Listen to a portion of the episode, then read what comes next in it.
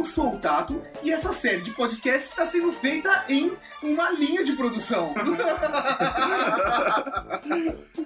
Fala, povo, aqui é o Rafa e quando acaba a energia eu vou dormir. Fala aí galera, aqui é o professor Mauri e você, senta aqui do lado da porta, daqui pra fora aqui, né? Estuda direitinho, moleque. Estuda direitinho, se falar de novo, vai pra fora. Eu Dá sua agenda aqui que eu vou escrever um bilhete. Eu tive a moral de uma vez falar pra minha coordenadora de curso: quem não cola não passa na escola. Ela não ficou muito feliz, não. Não, isso é incentivar o trabalho em equipe, eles não entendem isso. Não, não entende, cara. Mas o meu não era tão trabalho em equipe, tava colando numa folhinha de papel. Mas pra fazer a folhinha de papel você teve que ler. Eu precisei de muitos trabalhos escravos, o pessoal que trabalhava na fábrica da Bic, na Faber Castell fazendo papel. Não fala isso, eles podem mandar um bloco de folha sulfite pra gente testar, caralho. Suzana, Faber Castell, estamos abertos. Obrigado, vocês já colaboraram muito comigo, viu? Do mimeógrafo à impressora caseira, vocês estavam lá comigo. Beleza, nós estamos aqui hoje continuando o papo sobre Revolução Industrial, que não é mais Revolução Industrial, É uma revolução, né? Mas a indústria ela já está aí estabilizada e fixada. é a segunda onda. A segunda, eu gosto dessa palavra, onda. Onda, tipo, é? tendência, sabe? É muito, tipo, descolado. É. Eu sou descolado. Mas beleza, então, musiquinha, depois a musiquinha, conteúdo.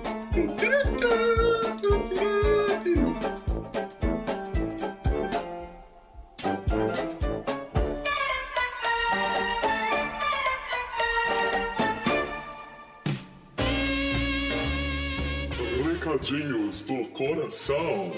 Coração não, caralho. Tá bom, recadinhos. Recadinhos, mal! Estamos aqui agora, eu um pouco anasalado.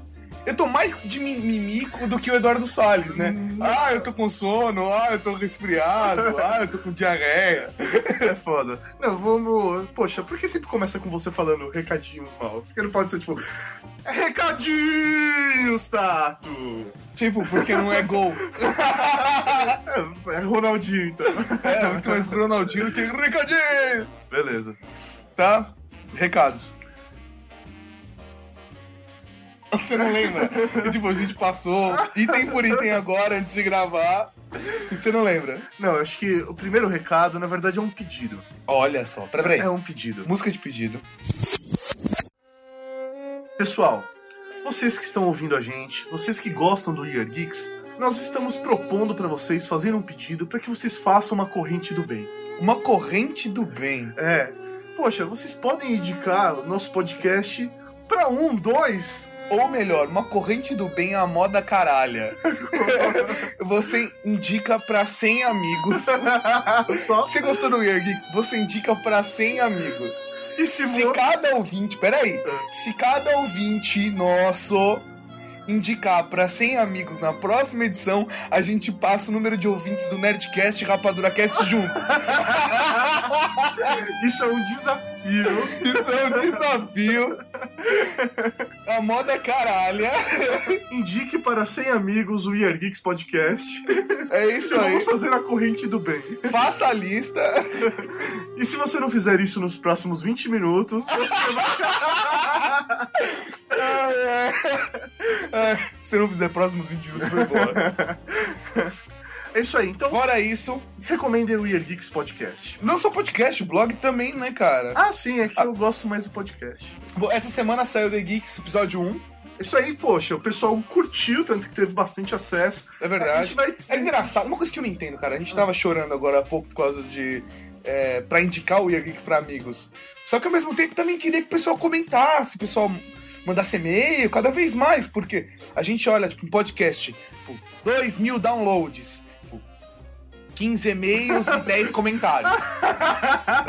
Eu fico imaginando, quem tá ouvindo isso é analfabeto? Não sei. É porque ele tá ouvindo. É, nada contra. Se for, manda um scan da sua impressão digital. Já vale como Uma mensagem de voz. Uma olha, uma mensagem de voz, que genial. Ó, bonito, né? Cara, esse tá sendo recadinho chorar. Vamos pra... Você tem algum pedido pra fazer mal pros nossos ouvintes?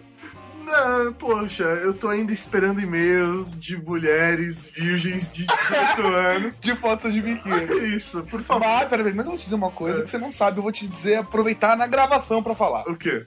Minha namorada Ah. mandou um recado, falou que tem uma prima firmeza pra apresentar. Oh! ok? Firmeza, firmeza? Firmeza. Mas ela é liberal. Não sei. Você resolve com ela. Beleza, a gente descobre. Poxa, a gente tá pedindo um monte de coisa. Mas, porra, melhor do que pedir, a gente pode também fazer uma troca. A gente pode dar. Vamos, vamos dar uma coisa em troca. É isso aí, né? A gente costuma fazer as ligações, mas vamos fazer um outro esquema agora. Vamos fazer um outro esquema. O Fred sugeriu pra gente fazer uma, uma promoção. No Twitter. Isso aí, pra gente dar um jogo. A gente vai pegar um dos jogos que a gente divulgou no Retro Review e vamos dar de presente pros nossos ouvintes, leitores, etc e tal. É isso aí. Então vamos fazer a galera seguir o Year Geeks, vamos fazer a galera ouvir o Year Geeks Podcast e entrar no blog. A gente é só seguir o arroba WeAreGeeks, a gente vai combinar direitinho com o Fred como a gente vai fazer e a gente vai fazer a promoção. É certo? isso aí. Fiquem ligados. Beleza, fique- fiquem ligados. É, vai legal, né? Fiquem ligados. Cara, isso é muito horrível. Então fiquem ligados.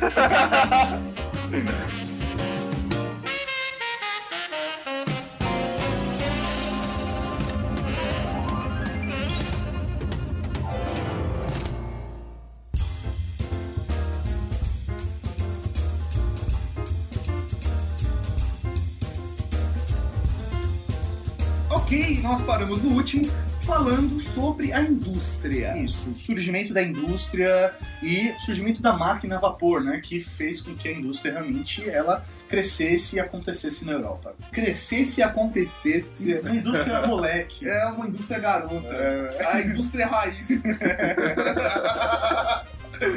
Mandioca.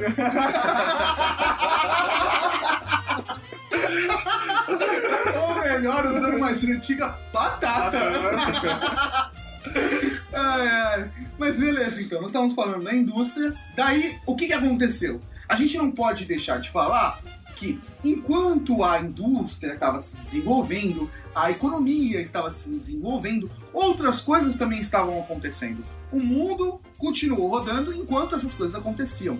A gente tem que falar do desenvolvimento das comunicações, com antigamente a gente só tinha as cartas, né, os mensageiros, aí depois a gente tinha o telégrafo, graças a Brambel, a gente tinha o telefone que estava começando a ser Abraço, espalhado. Gran. Falou aí, Bel. Você tava falando com o vocalista lá daquela banda de axé, né? Nem sei o que tá falando. Mas beleza. Então, assim, isso também ajudou um processo que hoje a gente fala bastante e que a molecada deve ouvir bastante na escola, que é a globalização. Mas o que você tem que entender é que é um- esse é um processo muito maior, que começou desde quando as tribos começaram a fazer trocas, que começa a se desenvolver muito maior com a industrialização na Europa e todo esse processo que a gente está falando agora aqui, certo? É isso aí. Só pra colocar pessoal, assim, quem não ouviu outro podcast, aliás, ouçam o episódio anterior, que a gente começou a falar de evolução industrial e agora a gente vai continuar falando sobre a evolução, só que a evolução tecnológica. É isso aí. Nós vamos ter grandes mudanças que também vão fazer com que as indústrias elas se modifiquem e é, evoluam ó, mais próximo do que nós temos hoje. Né? Certo. Então, é, Isso a gente começa no século XVII, que foi quando a gente parou no papo anterior, com o nascimento de um pequeno garotinho, um garoto maroto, um garoto moleque, um garoto estadunidense, chamado Henry Ford, nascido em 1863. Wala. É, o nosso querido amigo Henry Ford, ele modificou a maneira com que as pessoas pensam hoje em dia. É isso aí. E ele não é o Steve Jobs, né? Ele não é o Steve Jobs, mas o Steve Jobs, é, ele, ele é um grande fã e admirador do Henry Ford. Sabia disso? Ah, é? Eu li num livro. Porra. Na Você também verdade, escraviza os seus funcionários.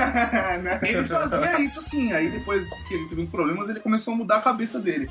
Tanto é que tem uma frase muito legal, acho que vale a pena a gente citar antes também, né, do Henry Ford, que era o seguinte: se eu perguntasse para os meus consumidores o que eles queriam, eles iriam dizer que gostariam de carroças mais rápidas. Então, assim, o seu consumidor não sabe necessariamente o que ele quer, o que ele precisa.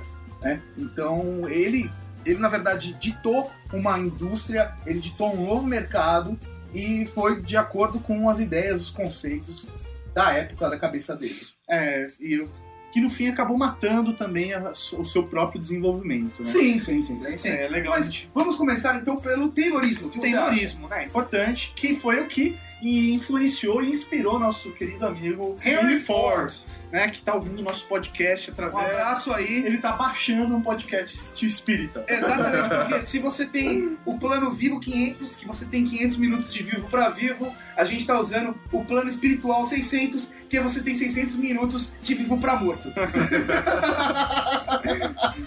Vamos lá. O nosso grande amigo Taylor desenvolveu uma pesquisa no qual ele batizou forma narcisista com seu nome o Taylorismo, baseando sempre na indústria. O que ele percebeu?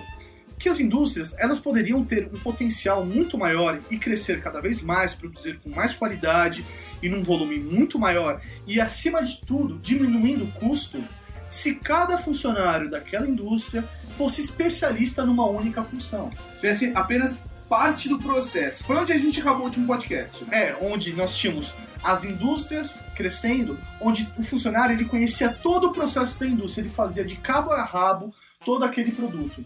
Ele pegava o couro, manufaturava o couro, passava pela máquina XYZ, batia o couro, passava verniz no couro, Cortava e o cortava couro. o couro, costurava o couro e saía o sapato. É. Cada cara da sua fábrica fazia todo o processo e no final saía o sapato. Isso aí. Até que Até que o Taylor faz essa pesquisa e essa pesquisa ela inspira nosso querido amigo Henry Ford. Henry Ford. Eu gosto do jeito que ele fala Henry. Henry Ford. Tá vendo? Meu, muito de novo? Henry Ford. O Henry Ford, Henry Ford. ele se inspira nessa pesquisa e passa a perceber que a sua indústria Henry Ford. ela, ele pode se realmente se desenvolver a partir disso. Então, ele também, se- Ford. ele sendo narcisista, ele passa a utilizar do Fordismo, né? Que depois foi batizado de Fordismo. O que é isso? Ele criou uma linha de montagem. Ou seja, quando a gente pensa em linha, é realmente uma linha. Por isso que as fábricas, elas eram gigantescas, eram do tamanho de um bairro. Né? Ela ocupava um terreno imenso. Por quê? Ela começava numa ponta da fábrica e acabava na outra ponta da fábrica. Era exatamente como os desenhos animados, quando você vê entrando de um lado um tronco de madeira e do outro lado sai um palito de dente. É, exatamente isso. É isso aí. É, então, o que ele fez? Essa linha de montagem, ela, ele passou a especializar cada funcionário seu. O funcionário A, ele era especializado em limpar o couro. Isso aí. O funcionário B lavava o couro. O funcionário C lixava o couro. O funcionário D lustrava o couro. O funcionário. Com, com, com letra ficou mais difícil, se fosse com número ia ser mais fácil. o funcionário 3.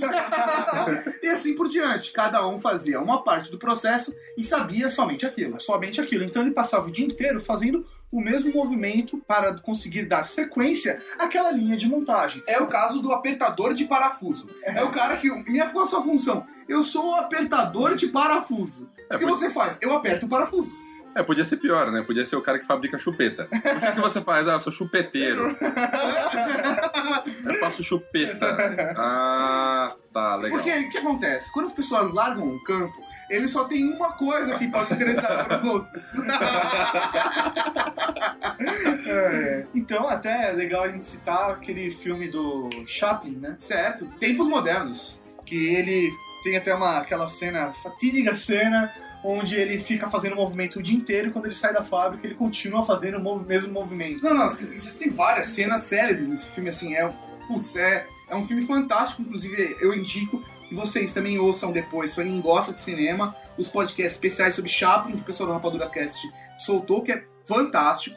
Mas nesse caso, o Chaplin ele representa exatamente esse tempo, né? Esse momento do século, final do século 17, né? Até, até o comecinho do século 19, que, que é exatamente isso. Imagina, o cara que ele era especialista em apertar o parafuso, tem a cena fantástica dele sendo engolido pelas máquinas, quer dizer, é o homem que está sendo engolido pelo trabalho. É fantástico, tem que assistir. Pira, né? Ele pira. o personagem Ele pira. pira. ele não consegue fazer mais nada além de apertar parafuso. Exatamente. É o Bender, né? Ele é, ele é um ótimo entortador. É, que nada mais que é um nome. Tipo, isso ninguém pega, pode É, ninguém piada. pega. Bender.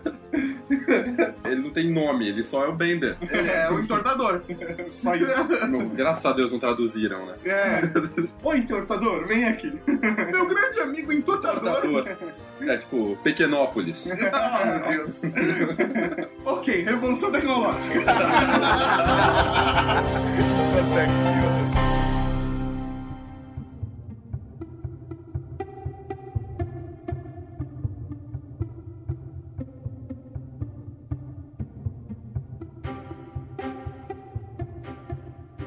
Mas o que que o Ford fazia? Ele fazia carros. Será? Ford? Oh, meu Deus! Agora caiu na minha cabeça. É, o Ford que fez a sua indústria nos Estados Unidos, né? Até o ápice aí da, da Segunda Guerra, né? Quando acabou a Segunda Guerra Mundial, ele era o maior fabricante de automóveis do mundo. Mesmo morto.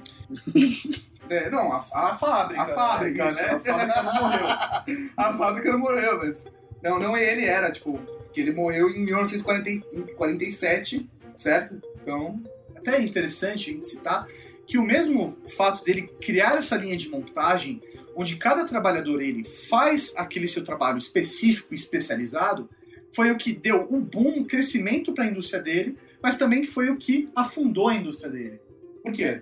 Por quê? Ele mesmo disse, né, numa frase, até comparando com a frase que você disse no começo, né, que os seus é, clientes, né, que a sua fábrica poderia produzir carros de qualquer cor, desde que fossem pretos. Por quê? A linha de montagem era tão especialista naquilo que ela era totalmente fixa. Ela não conseguia produzir carros. é, ela conseguiria produzir carros de outras cores. Só que isso iria deixar o produto mais caro, ia levar mais tempo. E o que ele estava pensando? Poxa, eu quero lucrar. Quanto mais eu produzir daquilo, melhor. Fora que a cor preta seca mais rápido. Bem, as pessoas têm que pensar o seguinte: quando a gente pensa em carro hoje, é diferente como a gente pensava em carro na época do Henry Ford, certo? O carro era, tinha apenas o carro, não era assim, uma linha de carros, certo? Então você tinha. Você não tinha acessório no carro. Você não podia comprar carro Ford 1 com, sei lá, ar-condicionado, direção hidráulica e vidro elétrico. Não tinha. O carro era igual para todo mundo, inclusive na cor. Todos os carros passavam pelo mesmo processo na linha de montagem. Até o fato de você ter um único carro, isso barateia cada vez mais o, o produto final, porque a matéria-prima fica mais barata, o Sim. desenvolvimento da tecnologia já foi feito, então ele é barato para fazer a sua produção. Aham. Tem uma coisa que eu acho importante a gente comentar também, que é o desenvolvimento da energia elétrica. Porque a energia elétrica também vai ser desenvolvida, essa tecnologia, durante o período que a gente vai comentar nesse podcast. E a energia elétrica, como todos nós geeks sabemos, é um dos grandes fatores que alteram a nossa vida hoje, no nosso dia a dia, dos nossos gadgets fantásticos. E quem foi o cara? Na verdade, aí é um- uma boa discussão, mas a gente vai falar hoje de Thomas Edison. É, mas por que uma grande discussão? É porque, na verdade, assim, quando você vai falar de, de eletricidade, né, você não pode esquecer que a partir do século XVI já tinha um estudo sobre eletricidade, magnetismo, estática, assim. Então, assim, na verdade, os estudos científicos com eletricidade, magnética, estática, já existiam. Ah, Só que a gente vai falar, na verdade, de Thomas Edison, porque foi ele que viabilizou o sistema de distribuição de energia elétrica que possibilitou as, as tecnologias que a gente tem hoje em dia. Tá? É lógico que acho que até merece um podcast específico para Thomas Edison, para Nikolai Tesla, só que aí é um outro assunto que vai dar um outro podcast. É só mais pra gente citar que a eletricidade tem um fator importantíssimo no desenvolvimento tecnológico desse período. Caralho, eu falei muito bonito, cara. Não, só pra falar de Thomas Edison, o puto tem mais de mil patentes. Tipo, dá pra fazer uns quatro podcasts só de invenção dele. Falando só as invenções, sem explicar o que Assim, Aliás, tem um episódio fantástico de Simpsons que o Homer tenta bater as É invenções verdade. do Thomas Edison. Ele vai pro porão e começa a colocar no quadro a corridinha. É muito bom, cara, é muito bom. Bom, vamos lá. É importante, então, a gente colocar né, que os anos dourados aí do Fordismo, ele acontece junto né, com a Segunda Guerra Mundial. Até pelo fato do desenvolvimento da indústria dos Estados Unidos, Entre o século XIX e o século XX. isso aí. Por causa da, da, da guerra mesmo, os Estados Unidos sai dito grande vencedor, né? E aí a sua indústria passa a se desenvolver porque ela passa a ser a indústria que mais vende no mundo, né? Ah, com certeza. Por quê? Na verdade, os Estados Unidos foi a grande indústria que alimentou o mundo enquanto o mundo estava em guerra. Sim. Na Sim. Primeira Guerra Mundial, e aí eles se capitalizaram, e na Segunda Guerra Mundial eles ganharam mais força e poder graças ao potencial econômico que eles desenvolveram no final da Primeira Guerra Mundial. É, acho importante a gente colocar também agora que o sistema capitalista ele já está implementado e ele é o sistema que realmente vai começar a gerir o mundo. Tá? Também é legal a gente colocar até uma comparação aí sobre a questão do salário, né? Certo? A mentalidade das indústrias elas muda- modificaram. Como nós falamos no podcast anterior, as pessoas elas tinham uma exploração muito maior. Elas trabalhavam 80 horas por semana e recebiam um salário miserável. E o que eles perceberam? Olha como a mentalidade da coisa muda. Por exemplo, vamos trazer para o dia de hoje. Né? Quando você fala, poxa, olha, nós temos um salário mínimo. O que significa realmente um salário mínimo? Merda nenhuma. Tá? As pessoas, É o que todo mundo diz. É, o que o governo vai dizer para você o que é o salário mínimo? Ah, o salário mínimo é o mínimo necessário para que o homem possa sobreviver. É, Sobrevivência. É, vai a merda, né? Quem sobrevive com uns 500 conto, né, mano? Só o Bear Grill, né, cara? Tipo, a prova de tudo, 500 reais. Assim, meu, o que que é, tipo, simplesmente sobreviver? Sabe, eu quero deitar, acordar, é, trabalhar, comer e dormir de novo. Esse é o cidadão ideal. É exatamente esse cara. É o cara que acorda, trabalha, paga os impostos e dorme. Que na verdade, esse salário mínimo, ele não é o mínimo necessário para os homens sobreviver, e sim o mínimo necessário para que a economia continue girando, tá? Então é basicamente isso. Vamos analisar. Eles fizeram, você faz um cálculo no qual o homem ele consiga pagar as suas contas e ter um mínimo para continuar comprando. Porque qual é a análise? O homem no sistema capitalista, o trabalhador, Quando a gente tá dizendo homem, a gente tá falando ser humano, tá? Mulheres não sintam-se mal com isso. O homem, ser humano. é isso aí. É, O homem com H maiúsculo. o trabalhador, Ou trabalhador. ele é quem sustenta o seu próprio emprego. Ou ela. Eu, pior que eu paro, porque eu, eu acho que ele vai falar alguma coisa interessante. Então eu paro de falar porque ele faz assim. então eu vou engatar primeiro e não vou olhar pro lado. É isso aí.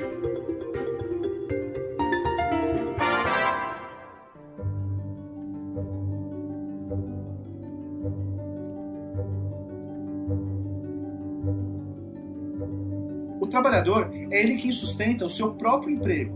Então, a partir do momento que, se ele, por exemplo, ganha o seu salário, ele guardasse embaixo do colchão todo o seu salário todos os meses, significa que o comércio em si iria vender menos. Um comércio em si vendendo menos significa que ele vai comprar menos da fábrica. Se a fábrica vende menos, significa que ela vai produzir menos. Se ela vai produzir menos, significa que ela precisa de menos trabalhadores Se ela precisa de menos trabalhadores, cara, você, você perde emprego.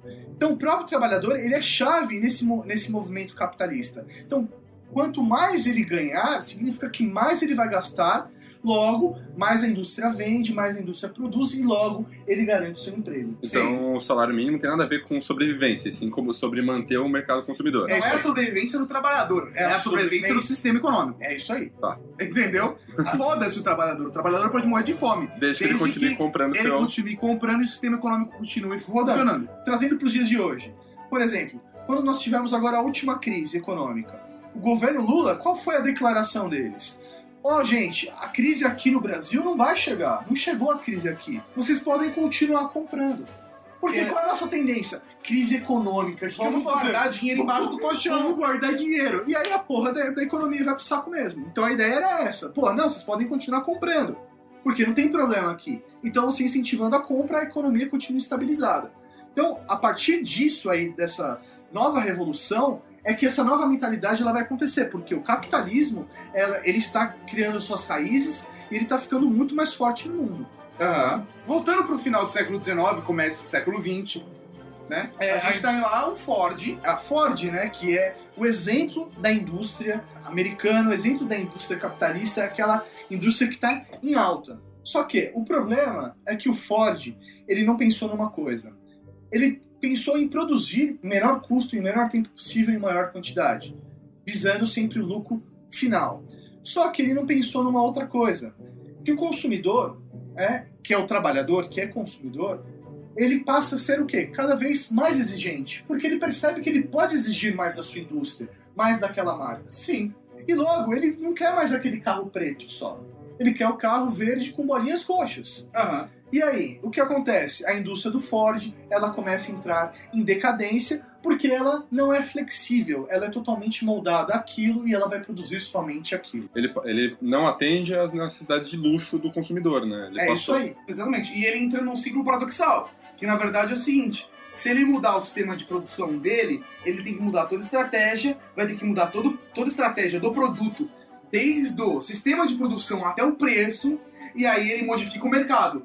Perde mercado, porque quem ele atendia, ele não atende mais. Mas ao mesmo tempo ele também já estava perdendo mercado, porque o mercado do, consumidor estava sendo mudado, a ideia do consumidor já estava sendo mudada, e o consumidor queria outra coisa. Tanto que, já no século XX, a Ford ela entra em decadência e nos Estados Unidos, no caso, surge a GM com uma nova forma de produção. Certo. Tá? Que eh, nós vamos aí batizar de eh, Toyotismo.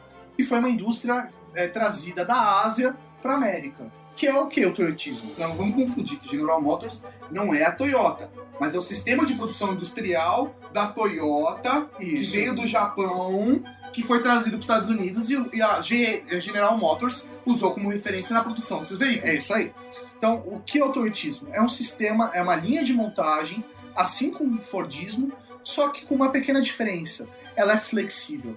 Ela tem a flexibilidade de produzir de acordo com a necessidade do mercado naquele momento. Eu quero um carro verde e bolinhas roxas. Pô, Então vamos tá bom. produzir. O que, que vai mudar na, na linha do Toyotismo é que no final você tem dois pintores. O pintor que pinta preto e o que pinta verde. O, depois do que pinta verde, você pode colocar um cara que pinta bolinhas roxas. É isso aí. É exatamente isso, entendeu? Assim, você quer um carro com banco de couro ao invés de banco de tecido? Então tá bom, no meio do processo a gente abre uma bifurcação. Banco de couro vai pra linha B, banco de tecido vai pra linha A. E simples assim. É, assim, um exemplo bobo. Vamos pensar, é, sei lá, lancheiras. Tá? Essas lancheiras que as criancinhas pentelhas levam para a escola. Hoje está na moda o quê? É, o Ben 10. Então começa a linha de produção de lancheiras do Ben 10. É Ben 10, Ben 10, Ben 10, Ben 10, Ben 10.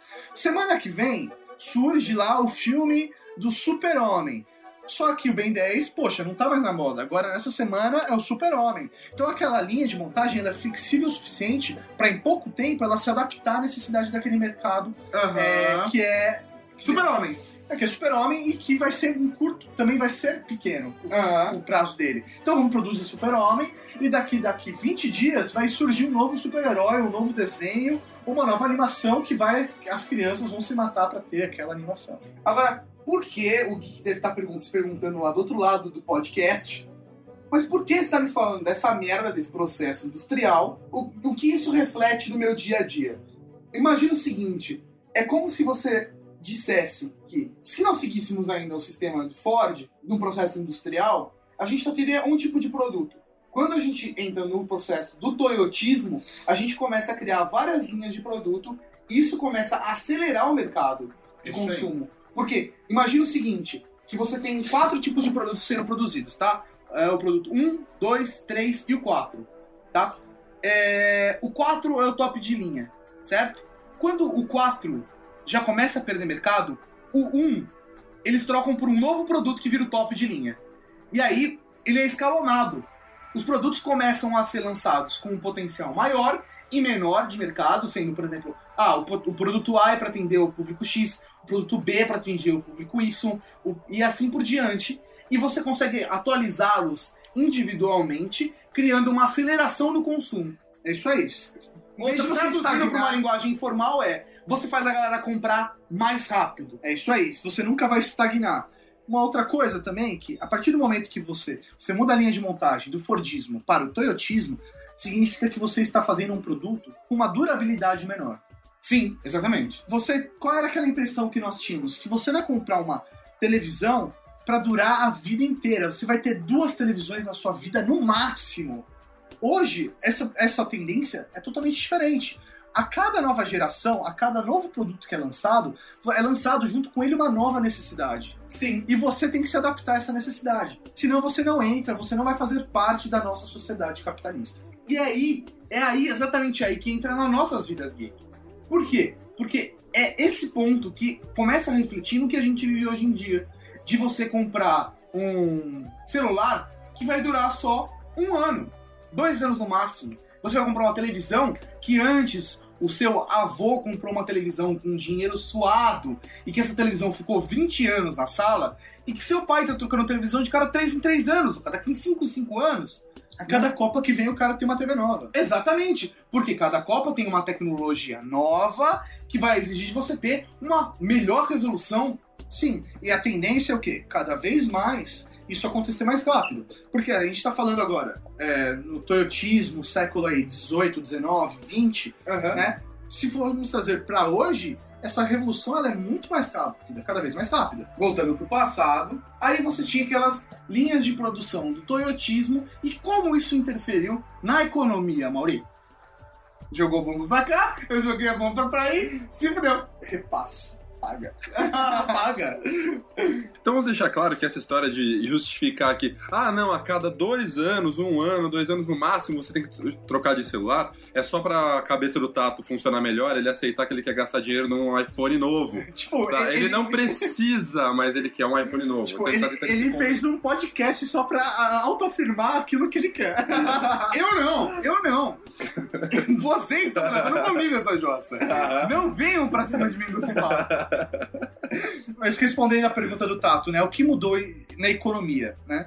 É, eu acho que é muito mais fácil a gente trazer para aquela questão da exigência de mercado. tá? Vamos pensar assim. Hoje, nós temos, por exemplo, se eu quiser comprar uma calça jeans, né? eu não tenho simplesmente uma marca. Sim. né? Eu tenho milhares de marcas. Sim. Então, eu não tenho que simplesmente fazer um produto de qualidade ou do jeito que o meu consumidor quer.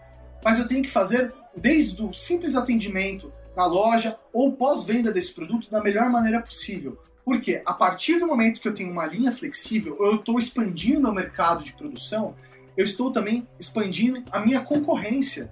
Sim. Eu estou abrindo uma fábrica aqui, mas meu vizinho também tem uma fábrica do mesmo produto que eu Na, rua, na outro lado da rua. do outro lado da rua. Eu tenho que buscar sempre um diferencial. Porque senão eu vou acabar falindo, eu não vou conseguir chegar naquele, no meu objetivo, que é sempre lucrar cada vez mais. É, esse é o problema do, do monopólio, né? Por exemplo, banda larga no- nesse país tá o lixo que tá, porque simplesmente ninguém decidiu fazer uma coisa melhor. Então a gente continua sempre nessa mesma merda. É, é lógico que esse é o tipo de assunto que a gente vai tocar no próximo podcast da trilogia, porque é onde a gente vai realmente focar no, no nosso dia a dia, mas a associação é exatamente essa, né? Então, o que aconteceu, na verdade, é o seguinte, você aumentou o mercado, você aumentou a concorrência, porque em um mundo menor, quando a gente estava falando da primeira revolução industrial, tinha uma fábrica que atendia só uma pequena região. E aí sim a fábrica começou a crescer até chegar no nível que a gente está falando agora de Fordismo e Toyotismo, que é você vendendo o produto para o mundo inteiro, né?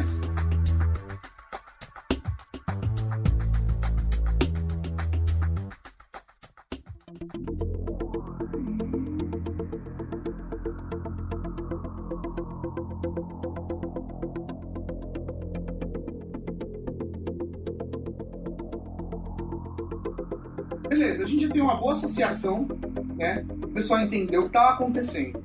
Mas a gente falou de um ponto só. Que ponto a gente falou? Do burguês. E o que aconteceu com o camponês que virou trabalhador? Realmente aí, abandonou a terra, ele passou a se dedicar simplesmente a, a fábricas, a vender sua mão de obra e tentar também acumular capital para conseguir se libertar dessa semi-escravidão. É a vida de fudido. É a vida de fudido. É isso aí. Você é trabalhador lá, chão de fábrica, você tem um sonho, você almeja sonho. Diferente de antes, onde ele nascia camponês e morria camponês, nesse novo sistema, ele passa a sonhar com novas possibilidades. Ele pode nascer um fudido, mas morrer um multimilionário. É isso aí. Isso não necessariamente vai acontecer, mas ele pode, Pode sonhar acontecer. com isso. É Sim. diferente. Mas, por exemplo, o Henry Ford, tá? Digamos que ele fosse um garoto pobre do Alabama. ele poderia, se ele fosse um cara com boas ideias, que conseguisse acertar o capital dele, transformar isso de uma maneira positiva, ele tem condições de sair da merda e ir pra lama. É por aí. é por aí. Não, é possível. Só que, do mesmo jeito, aquela pessoa, quem não acumulou capital anteriormente, Aham. que foram já os burgueses, a nobreza, para conseguir fazer isso a partir desse momento que a indústria ela já foi instalada, passou a ser difícil. É possível? É, mas continua sendo difícil. Aham. É, diferente de antes, que era impossível. Aham. Então esse camponês, ele pode ter perspectiva de crescimento, sempre. Aham. tá? Só que o sistema capitalista, ele não permite que isso aconteça. Por quê? Vamos analisar. Ele nunca vai permitir que 100% das pessoas chegue a esse... Não, não, mas a é ser- uma porcentagem ínfima do cara que consegue ter dinheiro suficiente pra fazer um acúmulo de capital. A grande maioria das pessoas, elas trabalham para usar exatamente o dinheiro que eles têm para consumo e que esse consumo vai, rece- vai ser revertido novamente em trabalho, que vai ser revertido em consumo, que vai ser revertido em trabalho, que vai ser revertido em consumo, e esse é o ciclo do fudido. Não, e, e ele tem que acontecer o ciclo do fudido, porque se não existirem trabalhadores, se todo mundo for rico, tiver dinheiro para ter sua própria fábrica, não vai ter quem produza naquela fábrica. Sim. Logo o sistema cai. Então, Exatamente. é obrigatoriamente você tem que ter o trabalhador lá se fudendo para ele continuar consumindo da sua própria fábrica. Ou seja, o fudido é uma parte essencial da economia mundial. É isso aí, não, mas é mesmo. Ele é, ele é a economia mundial. É É, ele quem sustenta ela. Tanto que. Da o- foda toda. Não, se você for analisar, o burguês, o cara que tem dinheiro, o nobre, ele não vai usar a grana dele para comprar aquele. aquele ele tem um nicho muito pequeno de mercado. É mínimo. Então, o trabalhador ele vai consumir a massa. Aham. Então, é, é necessária a existência dessa pessoa.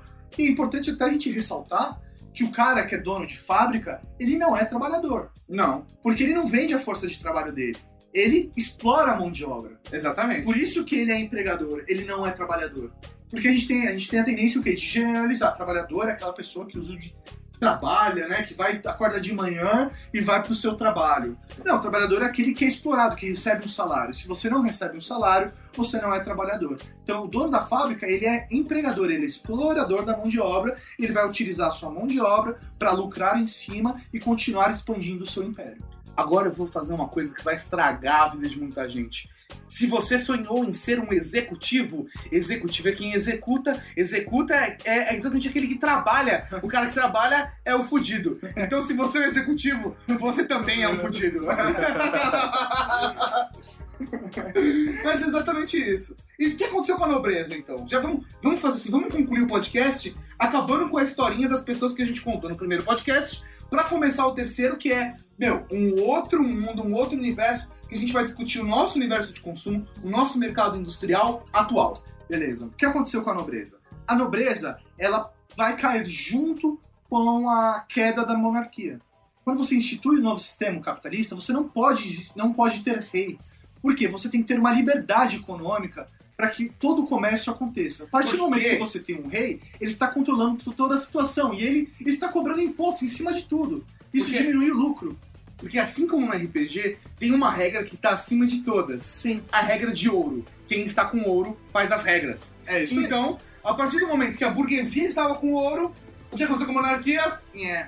Ah, você vai seguir minhas regras. Acabou. Simples assim. Acabou. Então, cai a monarquia, você vai cair a nobreza. A nobreza vai passar, então, a se dividir aí de acordo com as classes. Tem aquela nobreza que conseguiu guardar ah, dinheiro, Ou casar com burgueses. É, vai ser, é, vai ser a classe alta, vai ser aquela, aquela nobreza que, meu, só vivia de status e vai virar um pobre, uma classe média. Aí vai depender, ela vai se diluir em outras classes aí. a Assim como também existem as monarquias barra parlamentarismo. Isso, né? que é simplesmente uma. É, é simplesmente cultural a figura daquela É imagem, pessoa. É né? a imagem. Que é o que, você, que acontece, por exemplo, hoje na Inglaterra, que você tem a rainha, Uhum. só que o que importa, na verdade, é o parlamento, que vai tomar Sim. conta do, do, do governo para os interesses do país. Exatamente, da população. É isso aí. A rainha ainda é importante, mas por um motivo cultural. É isso aí. Então, a burguesia, ela realmente, com a indústria, ela, ela vai tomar conta, ela vai ser importante socialmente, economicamente, ela vai definir os rumos que a sociedade vai tomar a partir do seu poder econômico e da sua experiência e da sua maneira de aplicar esse dinheiro no mercado. Se a gente estava falando no podcast passado que a burguesia era classe média, hoje, nesse podcast, a burguesia vira classe alta. E aí, alguns trabalhadores se tornam classe média, mas isso é um processo que começa só no final agora desse podcast e que vai realmente se fortificar no próximo podcast, que é a criação e desenvolvimento da classe média, como a gente conhece hoje. É isso aí. Né? É, até a tendência daí pra frente é que o homem ele passa a perceber que ele não precisa depender diretamente da indústria. Né? Ele pode depender de si mesmo. Ele pode buscar outras formas de renda e crescer a partir disso. Que é o desenvolvimento do serviço e Aham. não do produto, É isso aí. é uma outra viagem. Depois a louca. gente vai entrar em terceirização e, e aí por aí vai. Já dá pra vocês terem uma noção, né? Com esse segundo podcast, que foi até um pouco mais curto, né? Mas já dá pra vocês terem uma noção do que está acontecendo com o mundo, né? Acontecendo com o mundo considerando o contexto histórico dos podcasts, né? Porque já aconteceu pra gente Mas a gente tá tendo as consequências do que aconteceu hoje. Exatamente. Então, quando você tá ouvindo esse podcast hoje, você tá olhando pro passado e começando a entender o porquê o mundo está hoje como o mundo está. É isso aí. E reflete não só nos nossos gadgets, mas também no nosso trabalho, na nossa relação com a família, com tudo. É isso aí, da forma que a gente se veste, meu, tá tudo relacionado. Mas agora nós vamos prepará-los pro próximo podcast, onde a gente vai falar do universo como está hoje. É isso aí, como está a nossa economia hoje, como é a nossa forma de produção, como isso está influenciando na nossa vida, na forma que a gente consome, como a gente se veste. Nos gadgets que estão no seu bolso. É, o que é mais importante. Porque você ouve o Geeks, né? Mas isso fica pro próximo episódio dessa novela. Pam, pam, indústrias da paixão. Então tá beleza, galera. Até o próximo episódio dessa nossa trilogia fantástica sobre industrialização, revolução industrial, revolução tecnológica, revolução, revolução, revolução. Um abraço pra vocês. Tchau, tchau. Tchau, tchau. Falou? Falou, galera! Tchau!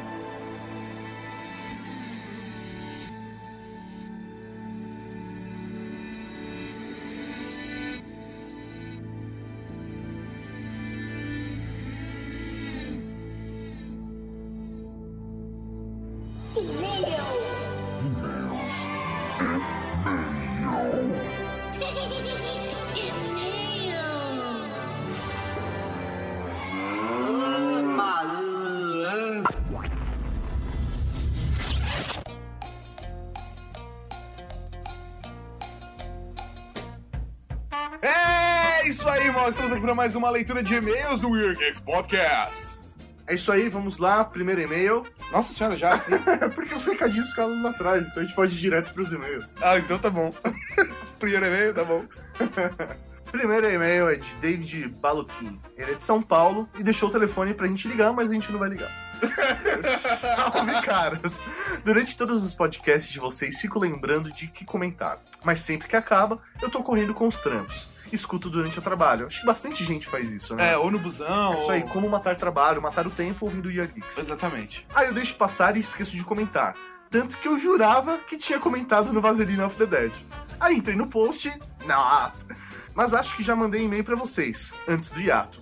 Cara, não Eu lembro. acho que não, né?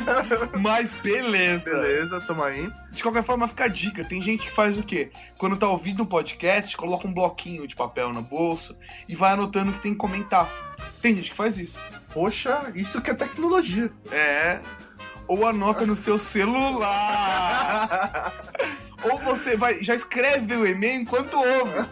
Para, escreve e manda. É. Vezes tem o risco do cara começar o e-mail assim. Vocês esqueceram de comentar, lá, lá, lá. E no final, não, vocês não esqueceram de comentar, mas fiquei com preguiça de apagar o e-mail. Obrigado. E manda. É isso aí. Caraca, sério, vocês deveriam mudar o título desse último podcast para Os Símbolos Fálicos pela História. É bonito. Tive poucos professores engraçaralhos, mas esses são os melhores, porque os que falam sério tu esquece quando sai da sala já, na hora, tipo, apaga, Ah, né? pum, Pagou.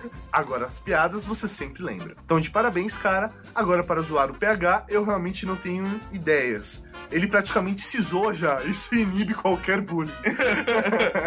é a arma que Deus deu para os sábios. É, sem comentários, mas eu estou bolando uma devolução ao nível PH. Aguardem. Bom, continue o ótimo trabalho. Abraço. É isso aí, David. Muito obrigado. Nós não vamos ligar porque a gente não vai ligar pra ninguém hoje, né, mal? Não, a gente não vai ligar pra ninguém hoje. Até porque a gente tá em cima da hora e hoje tem alguém que tá resfriado. Porra, você devia se cuidar mais, cara. Valeu. Que isso? Segundo e-mail é do Brusque, 25 anos de Blumenau. Ele tá em Blumenau agora. Caralho. Ele não era de Blumenau? Não, ele mudou pra Blumenau. Pô, que firmeza. E as minas aí, são firmeza? Cara, o Mauri tá muito carente. Toda leitura de e-mails ele fala, meu, uma namorada, ou preciso pegar alguém, ou mandem fotos de biquíni, ou sei lá.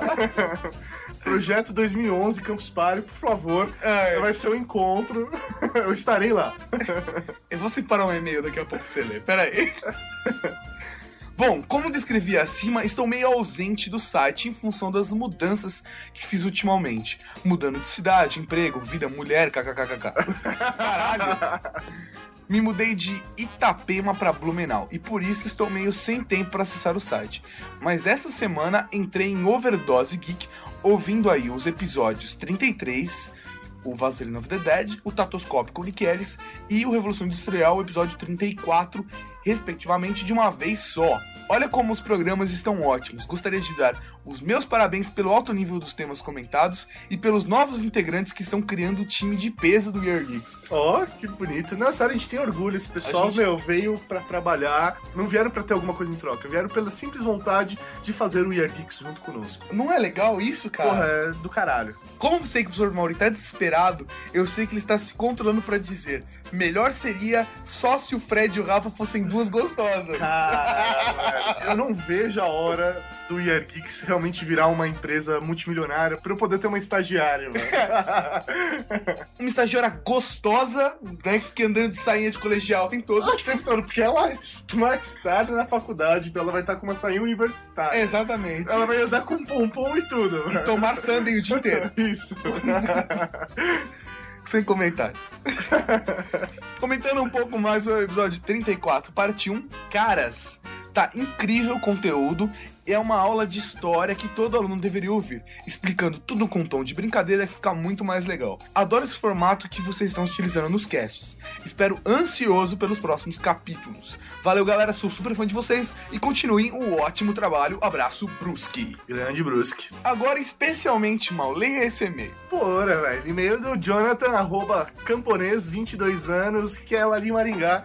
O último ganhador, né, da promoção. Primeiro ganhador da Cara, precisa promoção. mandar as camisetas pro pessoal, Cara, né, a cara? responsabilidade é sua. Caralho. Vamos lá.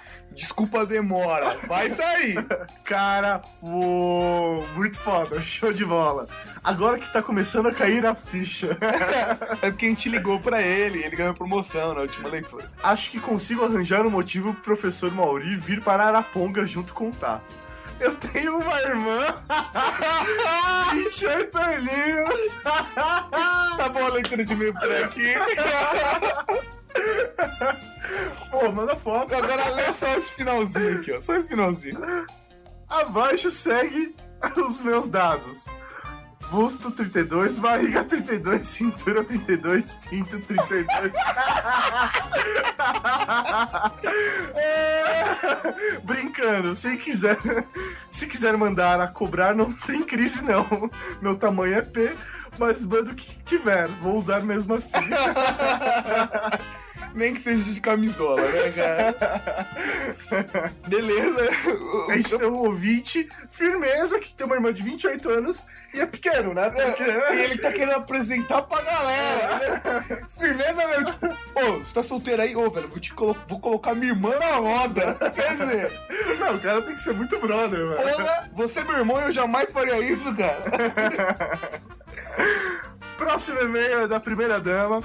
Pra começar, eu exijo que a partir de hoje meus e-mails sejam lidos pelo Mauri. Por que primeira dama? Porque eu espero que ele não coloque palavras na minha boca. Obrigado. eu gostei muito do último cast. Essa trilogia promete. Vocês conseguiram falar de um tema um tanto quanto complexo e muitas vezes onde a explicação se tornaria uma coisa enfadonha. Vocês conseguiram com humor explicar de forma clara. E como futura professora, eu espero conseguir isso ao ensinar meus alunos. Cara, eu tenho certeza que você é uma firmeza. E não estou elogiando porque estou pegando o editor-chefe. e sim porque realmente gostei e antes de ser namorada, sou fã. Adoro vocês meninos. Entre parênteses, o Tato eu amo. Beijos da primeira dama. Você sabe que eu posso cortar essa porra, né? Não, porque eu não falei o nome da pessoa, então você vai ter que usar a primeira dama. ok, um beijo pra primeira dama. Ai, que bosta, Maurício. Você quer que eu grave de novo? Não, não, não, relaxa. Eu corto as partes onde que diz o nome dela. É, Beijão, meu, ela é uma firmeza. Salve a prima aí, hein? Beleza, mal? Acabou a leitura de e-mails? Tá tranquilo, vamos deixar um cast mais curto aí pro pessoal curtir numa boa, numa nice, numa relax. De boa na lagoa, Suave na nave. de leve na neve. de leve na neve. Sei lá, cara. Meu, De leve na neve. é, cara, eu tô tomando muito de analgésico. É quase como um baseado. Eu tô doidão aqui, cara. Tô doidão. Beleza, então. Essa foi a nossa leitura de e-mails, certo? Mas antes, Tato, da gente finalizar, como o pessoal pode mandar e-mail pra nós? É muito importante que eles saibam como mandar e-mail. E são duas maneiras que ele tem. Primeira maneira é acessando contato dentro do blog mirgeeks.net e preenchendo o formulário escrevendo um e-mail. Simples assim, a gente recebe. O segundo jeito é muito fácil, é você mandar um e-mail para weirdgeeks@weirdgeeks.net e esse também é o jeito que as pessoas têm de mandar mensagens de voz que há muito tempo a gente não É recebe. isso aí, o pessoal pode gravar, encaminhar o arquivo pra gente ou o link pra fazer o download. A gente faz o download, a gente tem internet legal. É verdade. A gente faz o download e depois publica. A gente só faz um pedido que não mande pra gente o áudio complexo, com fundo musical, que nada. Só coloca a voz, porque assim a gente tem como cortar algumas coisas caso a gente. Caso a gente queira fazer uma censura, pronto, é isso. Não, caso a gente tenha falta de tempo. Às vezes a gente precisa acelerar as coisas. Sim. Mas eu juro que eu não vou fazer com vocês o que eu faço com o Rafa e com o Mal e com o Fred e com o resto dos participantes, que é te pegar na edição e distorcer completamente a fase deles, transformando eles de um jeito mais homossexual possível. Por exemplo, tem uma hora que o, que o Hiro, em um dos podcasts, fala assim, uh, arrasou, no meio! no meio do podcast. É um easter egg homossexual. Beleza, então, galera. Até o próximo cast. Espero que vocês curtam a segunda parte da trilogia, que vocês tenham curtido, né? Porque é que até agora. Então, valeu pra vocês. Tchau! Falou, galera. Tchau.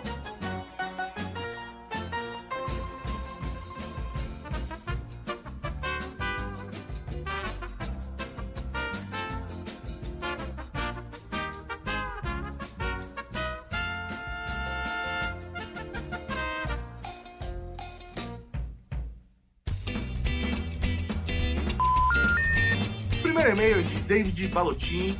Ele não fala de onde ele é, mas é de São Paulo, porque deixou o telefone. Salve, caras. Durante todos.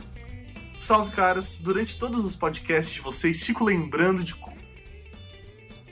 É pra ir rápido, não era isso? a Essa ideia? Costumo errar muito. Preciso ir pra ler. Você tem um problema de ler e falar em voz alta. É, na verdade, que eu. Se tivesse um modulador, eu colocava e falava com a sua voz e gravava. Eu não ia nem de você pra gravar isso hoje, por exemplo.